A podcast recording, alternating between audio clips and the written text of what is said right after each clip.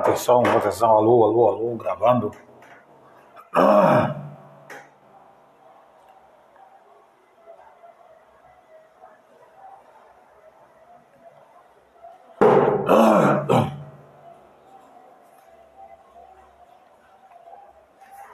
Gerson, Gerson, Gerson, por onde anda? Para ele, Neymar não teria vaga nem no banco da seleção brasileira, campeã em 70.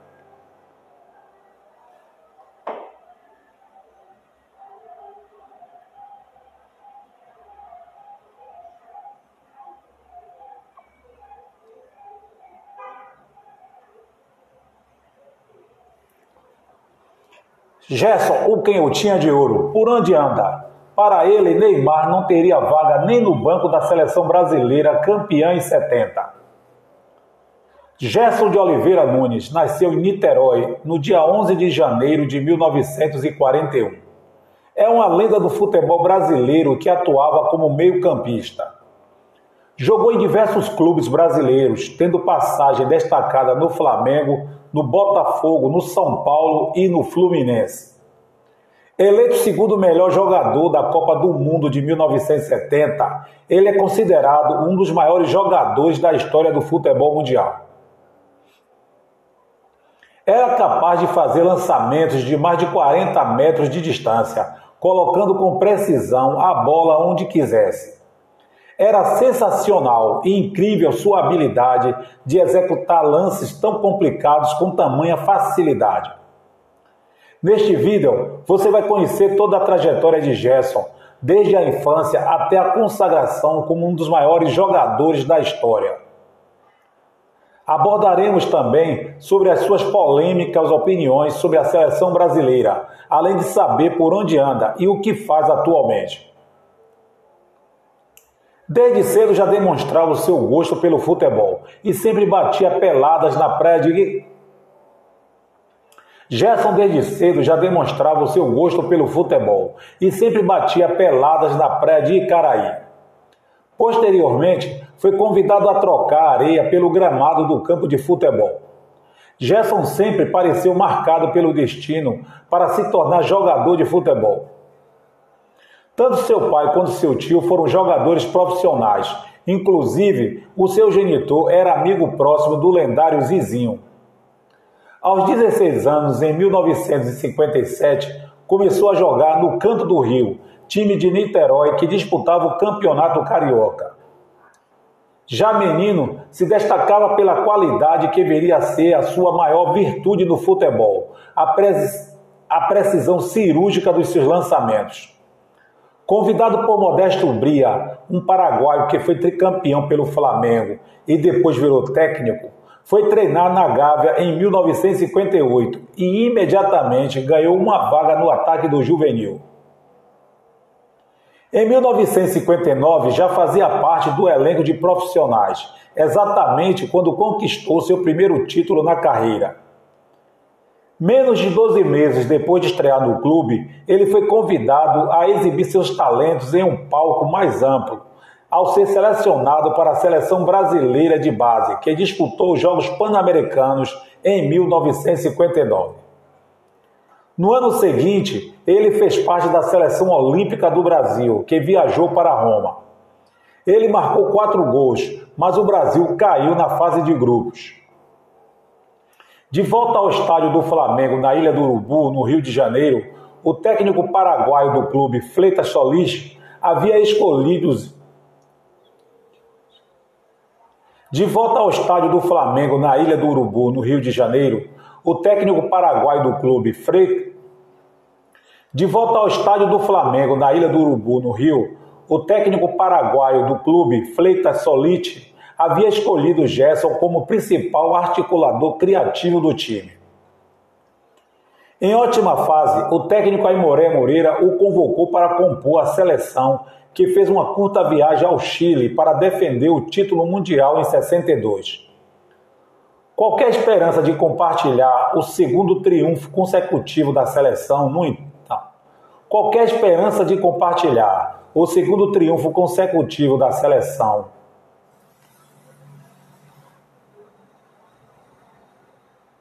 Qualquer esperança de compartilhar o segundo triunfo consecutivo da seleção, no entanto, foi frustrada por uma lesão no joelho. Ele teve que assistir de casa o Pelé, Garrincha e outros erguerem a coroa novamente. Não seria a última vez que uma lesão daria um duro golpe na carreira de Gerson. Em quatro anos no Flamengo, o jovem meio-campista disputou mais de 150 jogos pelo rubro-negro, marcando impressionantes 80 gols.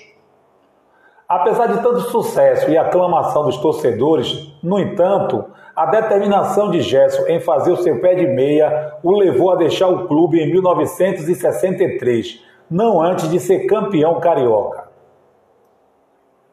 Foi para o, foi para o Botafogo, onde ganhou a definitiva foi para o Botafogo, onde ganhou a definitiva projeção e o título de bicampeão carioca em 1967 e 1968, além do Campeonato Brasileiro, conquistado também em 1968. A mudança para se juntar ao Botafogo era algo que qualquer jovem craque do futebol brasileiro certamente gostaria de fazer, pois na época o clube tinha o elenco mais celebrado do país.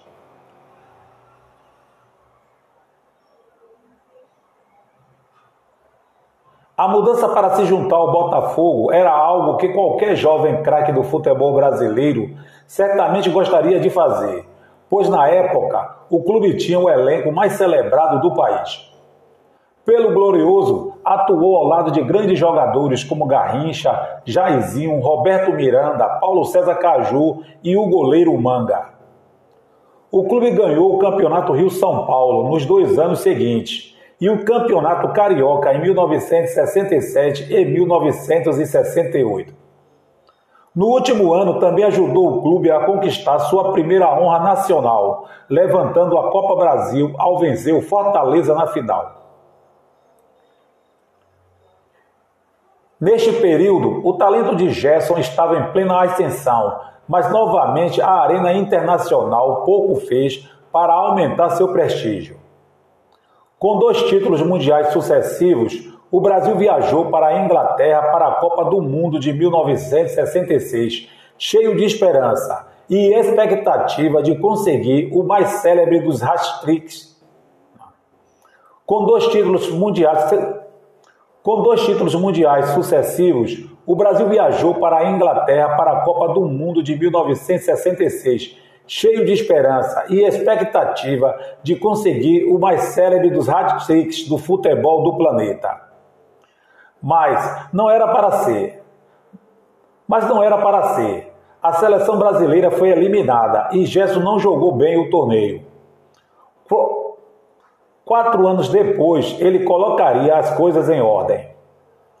Em 17 de julho de 1969, foi negociado com São Paulo assinando um contrato de dois anos. Com quase 30 anos de idade, ajudou o tricolor na conquista do bicampeonato paulista em 1970 e 1971. O canhotinha de ouro deu ao tricolor a estabilidade tão necessária para conseguir superar a ausência de títulos, que já durava 13 longos anos.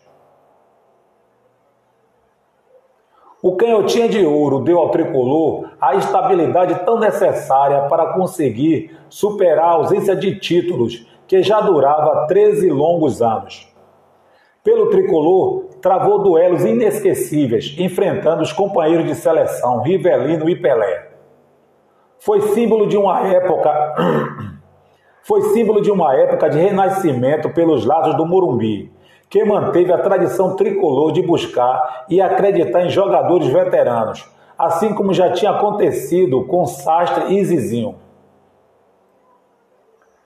Em 1970, em sua terceira tentativa de conquistar uma Copa do Mundo, ele adicionaria o um momento de coroação à sua agora brilhante carreira doméstica. Sem surpresa, Gerson foi selecionado para o jogo de abertura do torneio contra a Tchecoslováquia.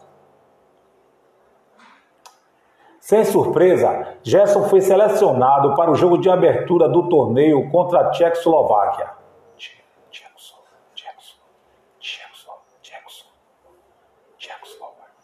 Sem surpresa, Gerson foi selecionado para o jogo de abertura do torneio contra a Tchecoslováquia. Não, Tchecoslováquia, Tchecoslováquia, Tchecoslováquia. Sem surpresa, Gerson foi selecionado para o jogo de abertura do torneio contra a Tchecoslováquia. No, no decorrer desta partida, Gerson foi forçado a deixar o jogo e ficou de fora dos dois últimos encontros da fase de grupos contra Inglaterra e Romênia. Voltou a atuar nas quartas de final contra o Peru. Com meia de volta, porém, a seleção começou a melhorar o seu desempenho. A seleção atropelou seus adversários nas oitavas de final e na semifinal. Na final contra os italianos, Gerson comandou a orquestra brasileira na vitória por 4 a 1 contra a Itália. Na final contra os italianos, Gerson comandou a orquestra brasileira na vitória por 4 a 1. Ao final do jogo, com tantos olhos em Pelé e Carlos Alberto, Ao final do jogo, com tantos olhos em Pelé e Carlos Alberto, poucos notaram o pequeno gênio meio-campista tomado pela emoção da maior conquista do futebol mundial. Em 1972, voltou ao Rio de Janeiro e realizou o sonho de jogar pelo Fluminense, seu time de coração. No tricolor das Laranjeiras, foi campeão carioca de 1973, encerrando a carreira em 1974, devido à idade e uma série de lesões. Quando jogava, tinha um apelido de papagaio entre seus companheiros atletas, pois sempre gostou de falar muito. Ele disputou 533 jogos por seus quatro clubes, marcando quase 200 gols. No cenário internacional, vestiu a camisa do Canarinho. No cenário internacional, vestiu a camisa Canarinho em 85 jogos. 61 delas foram vitórias e apenas 19 resultaram em derrota. Nesses jogos, ele marcou 19 gols, mas nenhum provavelmente significou tanto quanto o gol que restaurou a liderança do Brasil na final da Copa do Mundo de 1970. Seu último jogo pela seleção aconteceu em julho de 1972. Seu último jogo pela seleção aconteceu em julho de 1972. Apropriadamente seu último jogo pela seleção aconteceu em julho de 1972, apropriadamente uma vitória, 1 a 0 contra Portugal. Em 11 de janeiro de 2018, o site da Confederação Brasileira de Futebol, CBF, publicou um artigo parabenizando Gerson pelos 77 anos de idade e agradeceu por sua contribuição na história do futebol nacional e da seleção brasileira. Após, após a aposentadoria, Gerson ainda era muito conhecido, embora nem sempre pelas melhores razões. Mais tarde, ele participou de um comercial para uma empresa de cigarros em 1976.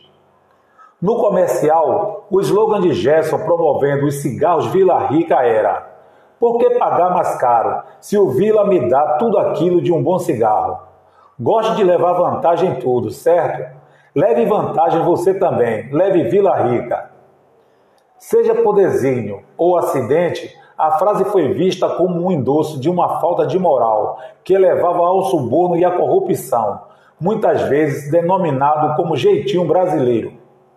Mais tarde, Gerson declararia que essa nunca foi a sua intenção e que se arrependia de ter participado do comercial. Ele também se desentendeu com o companheiro de longa data, Pelé, sobre a lista de seus 125 maiores jogadores de futebol. Gerson argumentou com justificativa considerável que ele e vários de seus companheiros de equipe da Copa do Mundo de 1970 deveriam ter sido incluídos na lista. Ele visitou uma rádio local e rasgou simbolicamente um pedaço de papel representando a lista de Pelé, declarando: Ele visitou uma rádio local e rasgou simbolicamente um pedaço de papel representando a lista de Pelé, declarando: Respeito, Respeito a opinião dele, mas não concordo. Ele também não tinha vergonha de se colocar na frente de alguns dos superstars brasileiros da nova geração. Em entrevista na Fox Sports, ele contrariou as opiniões de que Neymar conseguiria uma vaga na seleção da Copa do Mundo de 1970. Embora um dos melhores jogadores de sua época, Gerson duvidava seriamente que Neymar pudesse reivindicar uma vaga no time titular, à frente de Jairzinho, Pelé, Tostão, Rivelino ou ele mesmo. Como que para enfatizar, como que para enfatizar o ponto, ele até negou ao superstar moderno um lugar no banco. Depois de encerrar a carreira, tornou-se comentarista de futebol da Rádio Globo. Foi comentarista da Band. Depois de encerrar a carreira, tornou-se comentarista de futebol da Rádio Globo. Foi comentarista da Band ao lado, entre outros, do narrador Januário de Oliveira, nos anos 90. Também participou do programa Mesa Redonda Rio da também participou do programa Mesa Redonda Rio da rede CNT e do programa Os Donos da Bola na Band Rio. Também participou do programa Mesa Redonda Rio da rede CNT e do programa Os Donos da Bola na Band Rio. Em 2012, deixou a Rádio Globo e foi para a Bradesco Esportes FM. No fim de 2013, se transferiu para a Transamérica, ao lado dos amigos Gilson e José Carlos. No fim de 2013, no fim de 2013, se transferiu para a Transamérica, ao lado dos amigos Gilson e José Carlos.